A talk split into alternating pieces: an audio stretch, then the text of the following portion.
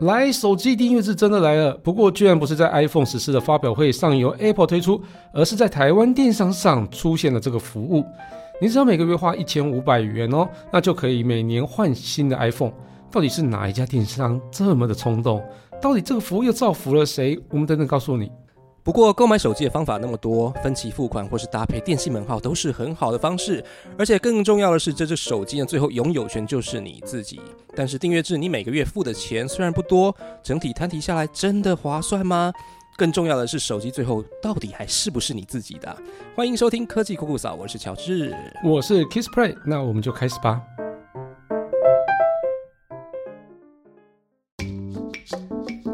人类因为梦想而伟大。梦想因为科技而实现，科技新知、三 C 潮流、网络世界、虚拟宇宙，全部都在科技酷酷扫。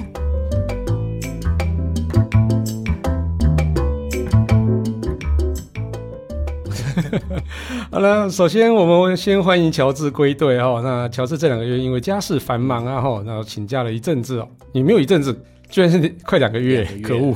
好啦，而我这两个星期其实也还卡到蛮多工作，所以节目暂停了大概两三次嘛。而且我们这集也不是在准时在礼拜四上发表，而是在礼拜五哦。拍谁？哦，对，不过对，希望我们之后就可以回到回到正轨，然后那是是是。所以乔治快跟那个很久不见的听众打声招呼啊！嗨，大家好久不见，我是乔治，回来了哈，回来真好。好了，那我们在这期节目之前啊，刚好我们的老朋友那个风恋情啊，有一则留言啊，跟我们今天的主题其实非常的相近啊。那我们就让旷课很久的乔治帮我们念一下。好，回复风恋情啊，风恋情的问题是说，呃，他的主题是订阅式服务啦。他说我目前想到就是 Spotify 跟 Netflix。那他特别要讲 Netflix，呃，的确有时候会想要说先不要续订，但是每次每当这么想呢，就有一堆想看的片单出来，然后就这样一直续订下去。他觉得优质的内容提供才是最重要的，就跟科技酷酷嫂一样，最后一句才是重点，对，把我们跟这个 Netflix 放在一起，但是我们没有收费啊。哦，对。其实这个很有趣啊，因为我刚好就是在聊订阅制的那一集的时候，嗯，然后后来空了三集还是四集样子，然后结果我们节目又重新再开始，嗯，没想到还是订阅制。哎，我觉得订阅制这个话题其实延烧了蛮有一阵子哎。其实我上一集聊的啊，就是说订阅制这么多，大家其实是已经有一点点厌烦，而且后来就会发现说。哎，我这订阅制虽然每一个订阅制都便宜便宜，这样几百块几百块啊，或是顶多像 iPhone 一两千块哦，这样就定下去了，好像没有一次花到大钱。但是后来你就去 review 你的账单的时候，发现，我靠，这么多，这么一小笔一小笔全部累积起来，积沙成塔。就是比我每个月那个花的钱还原本花的钱还要更多，到底怎么回事？之前讲的是积沙成塔，今天要讲的这个是一次就是大笔的吧？今天讲这个也不算是一次大笔的，我觉得相对比较大一点啊，相对比较大。如果嗯也没有，如果你是要跟 Adobe 的那些服务来比，我觉得这个算小的。比哦。Adobe 的那个 Illustrator 啊，那个那个定下去也很贵呢。差不多了，差不多了，好，其实差不多，对不对？好了，赶快告诉听众今天主题是什么了。我就说今天要讲的是手机订阅制，大家还记得之前有讲过这件事吗？对不对？这个真的出来了，不过居然不是 Apple 发表的，而是台湾的电商。哎，我我记得你之前在呃 iPhone 十四发表之前写了一个文章嘛，哈，当时你就有预测到说，除了 Apple 自己发表订阅制之外。电商也有可能会发表，你当时是怎么想到这件事情的？我这这个事情，我觉得其实今天还发生另外一件事情，就是说在我们录音前大概几分钟，我们今天是今天是九月九月十五号星期四，我们录音是晚上八点要录音，结果大概七点多就来了一个新闻稿，就是这家电商，对，他就更新他的那个服务方案，结果服务方案呢？跟我脚本里面写的建议，他们要推出的方案一模一样，所以到底到底是你未卜先知，还是他们有派什么人到你的电脑里面去找东西？我觉得我电脑被害了。其实我其实还蛮讶异，Apple 居然没有推出这个东西哦，就是那种订阅制哦。因为我们其实之前其实有聊过，就是 iPhone 订阅制其实对于 Apple 本身的销售量，它的成长啊，一定会非常非常有帮助，因为它是刚好命中了一个缺口。那至于是什么缺口，我们等下会讲哈。嗯嗯嗯。不过我当时其实会写那篇预测电商会发表订阅制这个文章啊，其实。我原本也没有写这篇文章，但是刚好那天刚好有空，你知道吗？然后我就想说，哎，在发表会上找个相关议题啊，蹭一下热度，你知道吗？那我就是在就是在思考要怎么写这篇文章的时候，就在想说啊，因为我都一直觉得 Apple 真的会发表订阅制，那如果真的 Apple 没有发发表订阅制的时候，那到底还有谁应该要推出这个订阅制？我想来想去，哎，就电商嘛，不然还有谁啊？对啊。嗯，因为谁都不适合啊！你说电信业者不适合，因为他们这样子会哦，跟他们的资费方案是有冲突的。嗯，对。然后其他的那种呃，譬如说直营店啊，那个我觉得也不太适合，因为他们本来就没有建立这种所谓订阅制这种扣款的服务啊，比如说分期的那种服务。那其实线上的服务器并没有那么完整，而且由他们来建的话，有些东西没有那么的方便，也就是说对消费者来讲没那么方便。所以我想来想去，哎，就应该是电商了哦。那其实电商其实是消费者还蛮习惯消费平台哦，尤其就是在 COVID-19 那个期间啊，现在也是这个期间哦，还没有还没有过，反正就是前两年啊，大家开始养成那种依赖电商的那种感觉啊，就是我们买什么东西啊，就电商买，买卫生纸电商买，买泡面电商买，什么都是电商买。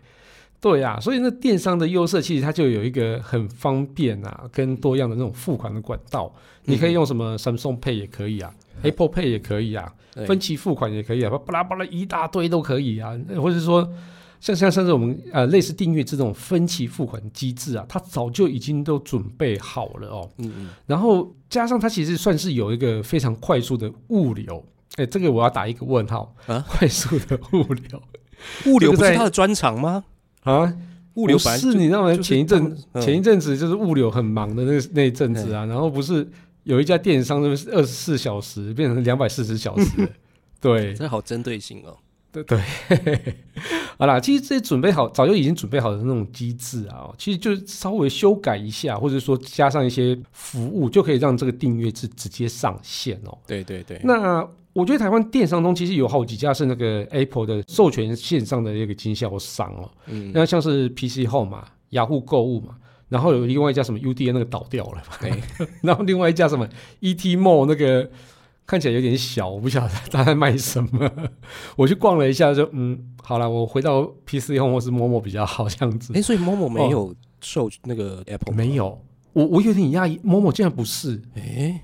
所以你去看那 Apple 那个授权线上经销商里面，就是 PC 用雅虎跟我刚刚讲那个比较小的那两家。嗯嗯嗯。所以我我在怎么想，就是说 PC 用会推吗？应该压雅虎吧，因为雅虎至至少感觉里面的人比较稍微年轻一点点。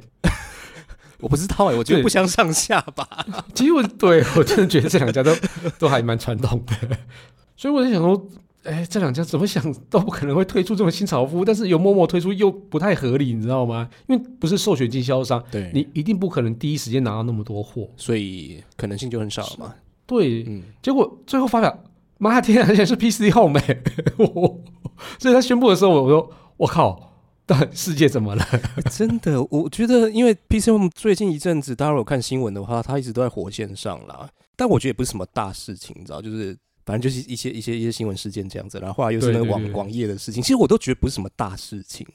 那如果他们要推出这个，我想应该也是准备了一阵子吧？为什么没有赶快 拿出来压他们的那些负面新闻？我是我是不太知道。不过就说连一家这个 我们讲说连连那个什么购物网站，它的界面都弄得不够亲民的这这种电商，他居然会想到要来推出这个手机订阅制？嗯，这不可思议，这真的是同个团队吗？所以，我想他们应该很清楚这件事情要怎么做吧？他们推这个订阅制，他们有没有算过对自己的好处是什么？哎，其实据我所知啊，他们团队的那些什么策划啊、什么什么企划长啊，或者什么之类的，都很年轻，然后也都很有想法。我我我，据我所知是这样子啊。但是但是，所以跟网页应该不是同一批人呐。我不太知道，我不太知道他们这 他们里面到底发生什么事情。总之，我觉得一个。他们里面就是一个冲突感很让我觉得很大的。明明就是有一些人就是很创新、很有冲劲这样子。那你刚刚说为什么不早点拿出法宝来，就是订阅制这件事情？因为 Apple 才是每一年就是手机界最大最大的量。所以你是说他要等发表会之后才能做这件事情？一定要等发表会之后才能做这件事情？对，因为就是他们呃，如果他是以是那个授权的经销商，他们一定会有一定的一个法规，嗯，就是一定要签 NDA。对，那签了 NDA 之后呢，那其实像是我之前曾经在呃，那像是德仪数位啊，或是 Studio A，嗯，然后他们有一个更早之前的在开卖手机的时候，他们里面已经要开始装潢了，就是要改成 iPhone 十四的布置，可能在半夜的时候就要进场去把那个。iPhone 十四摆进去，但是呢，他们那时候玻璃上一定要贴黑布，嗯嗯，所以如果你让那些消费者直接从玻璃外面看到里面摆了新的 iPhone，那拍照下来上传到 Facebook 或是哪里的社区网站上去，那家就死定了，嗯嗯嗯嗯，对，会被罚到炸，嗯，所以 PC 用一定也是要在那个就是手机发表之后，嗯，才去宣布这个东西，那它的宣布时间应该是。呃，手机就是凌晨发表嘛，然后他一早就开始举办这个记者会这样子。哦。但是他有先预告说他有一个重磅消息要宣布啦，那只是大家都不晓得是什么消息啊。对，但而且是选在 iPhone 发表是凌晨嘛，他就是在过后早上举办发表会。我我想说，哎，要死了！那举行发表会那天全部都是 iPhone 的消息，你 PC 用跟人家凑什么热闹？后来想想，嗯，该不会就是 iPhone 的消息吧？对，对。但是我那时候也没想太多了哦。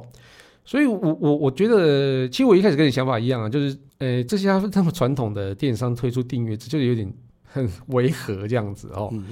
但是我后来也有仔细想想，就是说，PC 还真的应该在这个时候推订阅制哦。嗯。那毕竟之前就是事情太多了，你刚刚讲的一堆事情嘛，哦，那加上。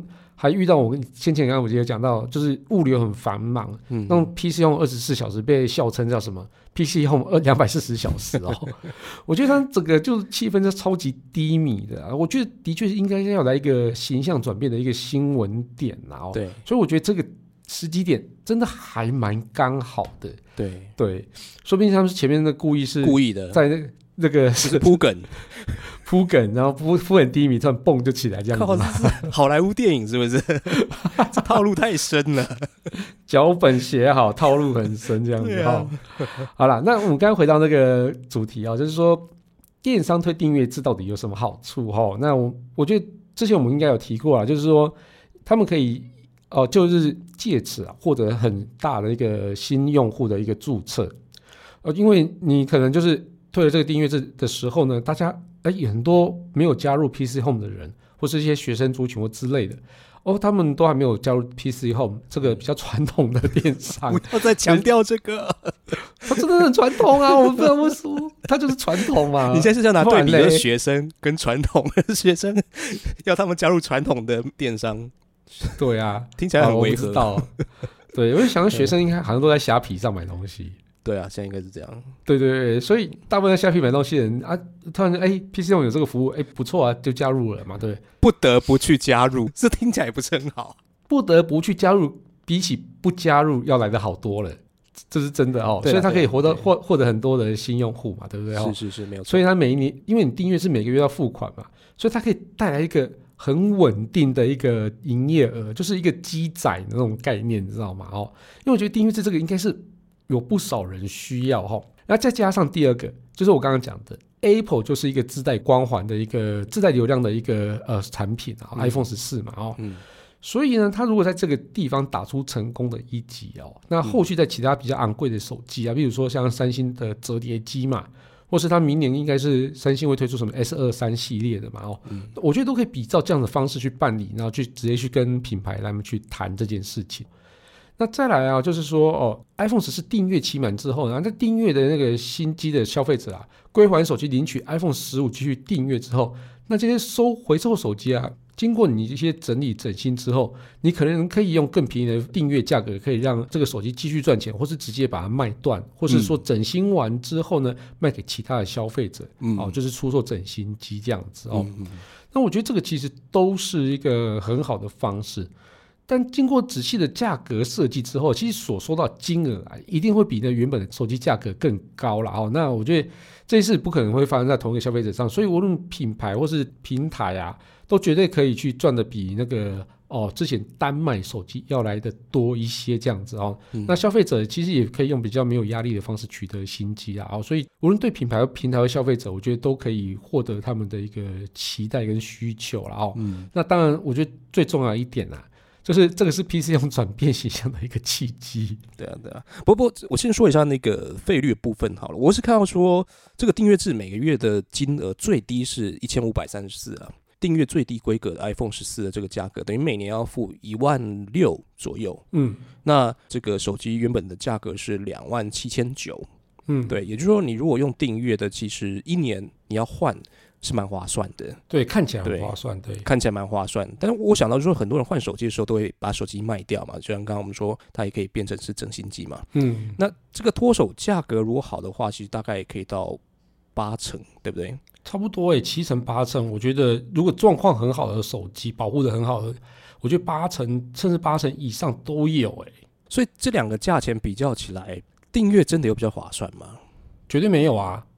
对啊，绝对没有啊，完全没有，完全不划算啊！如果你真的是会呃，你已经有习惯，就是说你会自己上网卖手机的朋友啊，对我觉得订阅制对你来讲完全不划算，绝对不要去订阅，因为你价格相较起来啊，就是你自己卖手机就可以卖很多钱的啦。然后如果你以那种呃 PC 用这种这种订阅制来讲，你看你还回去的时候，你这样。算起来大概五成左右而已哦，它大概等于是有点像是回收价五成的概念这样子。嗯嗯，所以就我觉得就不划算，所以你这种人你真的不用去考虑订订阅制哦，那你就去考虑买断的就好了。嘿，不过这种人就他很会保养手机啊，对对，你就很会很爱洗手机的人，我或是你真的是很会卖手机的人。这种人应该不多啦，我觉得不多啦。但事实上，就是有一大群人啊，手机用完之后根本就不会卖掉，而且留下来也不晓得要做什么。对，然后就是买了新机之后，旧机就一直放着。嗯，对。那当然，他们有些人是碍于一些理由没办法卖，就是说你可能就是一个公司老板，嗯，那你自己丢上网卖，就总觉得有点奇怪嘛。你公司老板自己丢上网卖，有什么奇怪的？不是你，你如果是一个比较有头有脸的人，你想说，哎，换手机你还把这个东西丢上网卖，你是没有钱的。他可以交给他儿子去卖啊，他可以叫他什么秘书类似这样，所以所以你变成要用这样的方式去卖，那有什么困难呢？不是，那那你儿子真的会卖吗？这是一件很麻烦的事情。你你当然可以找到很多理由、很多路线去说找人家去卖啊。好，我懂。找谁卖？卖手机这件事情也蛮专业的啊，你必须要够内行，不是？然后知道门路，是不是？你有卖过手机就很麻烦，我等一下会跟你讲。好好好，我自己卖过手机，我就觉得我这麻烦要死。好，就是说，如果你有办法卖，你会卖，那你就不要去做订阅制。对对对对对。但大部分人其实你就是不会卖，不知道怎么卖，所以，就 一群人可以考虑订阅制。然后，所以我觉得。呃，这这些人其实里面又有包含很多人，就是每年就想换新机的人哦。所以这整个族群啊，虽然说，哎，可能呃一个除了又除嘛，但是看起来这群人应该不太多。但其实事实上，这个族群数量真的不少哦。所以我觉得就开启了我们刚刚前面你讲的一个缺口，对，可以让订阅制哦，然后找到这个缺口，就是找到这群人了，那这群人就会来去跟你下订阅制的这个单。所以我觉得这个东西刚好从那个非常多方式中，譬如说我们像现金购买啊、分期付款啊，或者说搭配自费方案的购买中间，这看起来好像是已经很完整的一个买卖方式了。结果哎，没想到还有一个破口，真是让我觉得有一点点特别哦，这也蛮有趣的哦。那但是呢，其实像是我们刚刚直接讲直接买断这种方式哦，他要取得下一代的新机的时候，你变成说你要跟大家重新排队购买。那如果你错过了排队购买的时间哦，譬如说，我像那天看到小旭有贴啊，就是说他好像是晚了几天买，结果要等到十月还是十一月才能拿到手机了。嗯嗯嗯，对，所以这个等很久才能拿到新机，这对于立刻想要拥有新手机然后来去 show off 的人，怎么可能受得了哦？但是我觉得这个非常目前就 iPhone 才会有了哦，所以这个切入点，我觉得对于那个热爱 iPhone 的消费者，我觉得是好处蛮多的。那你在等新手机的时候，旧手机还是可以用吗？它应该会有一个设计一个交接期吧？它那个约是一年一期，还是说一个月，还是说它它的那个频率？我猜，我猜应该是要，比如说我要发表过后，就是说，因为你要拿到新机之后，你旧机才有办法把资料传到你的新机上嘛。嗯，所以它一定会有一个交接期。那这个交接期，它到底会算一个月呢，还是算十天呢，或者是怎么算呢？那这个东西我没有仔细去研究过，但我觉得。有可能是会要你再付一个月的钱哦，就你还是得付啦。对对对，因为你要手机转换嘛，嗯，除非你有一个很好的机制啊，就是马上拿，马上转完，马上当天就让他收回去这样子。哦，还是会需要有一个交接的期间。对对对对，然后刚刚我有提到那个卖手机是不是真的很麻烦哦？然后我自己有卖过，我真的觉得超级麻烦。第一个你要先有管道嘛。那最简单的管道就是二手手机的回收商，这个超方便的。你只要拿过去之后呢，他会去帮你评估一下你的二手手机的状况，然后可能开机检查一下，然后看一下荧幕有没有刮伤，你的旁边的外壳有没有刮伤。嗯，然后看完之后呢，然后看一下你还没有保固，然后评估完之后呢，他就可以去收购。嗯，但是呢，他收购的目的是什么？收购目的就是要再卖出去，所以你被收购的价格呢？大概是市面上的二手价的七成到六成而已，所以其实大概就跟 PC 用回收的 不会差太多。嗯，哦，那这是二手手机商的哦。嗯，那我觉得这个价格就就很不漂亮了哦。那但是你自己贴上网卖，你会一定会遇到非常多的问题。例如说，你要买卖的时候溢价，那，我我是学穷学生，你可以算我便宜一点嘛？我是你的好朋友，你可以算我朋友价吗？好朋友还这样子买啊？对，反正你就总有遇到这种问题，那你就弄弄得心情非常的不好。对，那这个东西就就是第一个问题。再来就第二个问题，我觉得这个是非常烦的，就是说买手机的人在使用之后遇到了问题才回头找你处理。嗯，我说我已经手机卖你，你当初也检查完了，你为什么回头找我？然后他就会说，我就遇到问题了嘛，这一定是你刚刚一开始就有问题，然后你没有告诉我。我说那你不是不是已经检查完了吗？那但是你没有告诉我，你就要负起责任啊！这会毁原料。对对，这个是非常麻烦的事情哦。你遇到的那种，你像是你直接卖到二手手机回收商，当你卖他卖出去的人，你不会知道嘛？他有问题就找二手手机回收商嘛。但是你如果是你自己卖掉，你自己要处理这个问题哦，处理这种情绪。嗯。然后还有种种的沟通问题，我觉得这个是非常麻烦、非常浪费时间。我遇到非常多次。嗯。所以我就会说这种。方案就是针对那个怕麻烦的人所设计的一个非常好的方案。哎，那如如果在订阅期间这个手机坏了或是丢掉了，像我我就蛮害怕这件事情的。哦，对啊，这这个是要赔。对，我一开始也觉得，哎，对啊，那订阅制手机不见了要怎么处理？对啊。后来想想，哎，对，保险就好了啊。哦，对，它都有。对对对，所以它这是 PC 用的订阅价格里面其实含有保险费这件事情。哦，应该的，所以所以嗯，这个。包含在里面啊，所以它的保险其实方案还蛮算蛮贴心的，就是说你的手机掉了，嗯，甚至被卡车碾过无法维修啊，你就像手机掉了，你去取得什么报案三联单之后啊，你最高只要付两千五百元，那你就可以再去拿到一只整新机，不用赔整只这样子，因为有保险。那如果你很想看到手机被卡车碾过，你就可以准备两千五百元就去压，是这样吗？不是啦，就是一个人。对，反正听起来门槛不高。不过这个服务只能一次哦。对，你不能不能没有办法无限多次。就是说我今天被压了，明天又被压了这样子。好，好了，但对，希望大家不要做这个无聊的事。我随便讲了。嗯嗯。哎，但是如果说下一代的 iPhone 它其实并不是那么好，嗯，那我不想换的话，我留着继续用旧的这个可以吧？好，这个就是。其实我原本写写的脚本是，我我先念一下我原本的脚本。我其实原本是没有看到这个续租旧机的服务啊，就是继续租第二年的服务啦。那其实我当初一开始也认为应该要推出两年租期的服务。嗯，不就是在录音前，我一开始我讲的，录音前就看到那个 PC 用突然就发出新闻稿，为什么在我录音前发了？其实这个方案就是跟我前面讲的一样啊，就是我就怀疑他们有入侵我的电脑这样子哦。这很毛，你知道吗？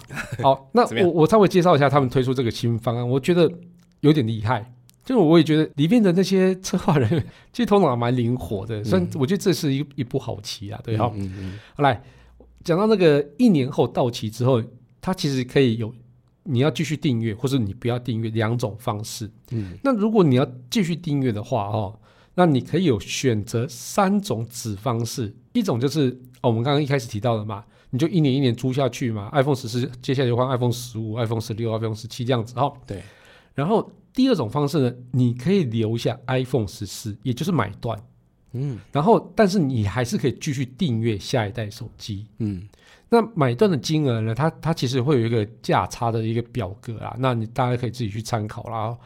那第三种呢，就是我要讲的，推出两年期的一个方案，嗯也就是延长租约。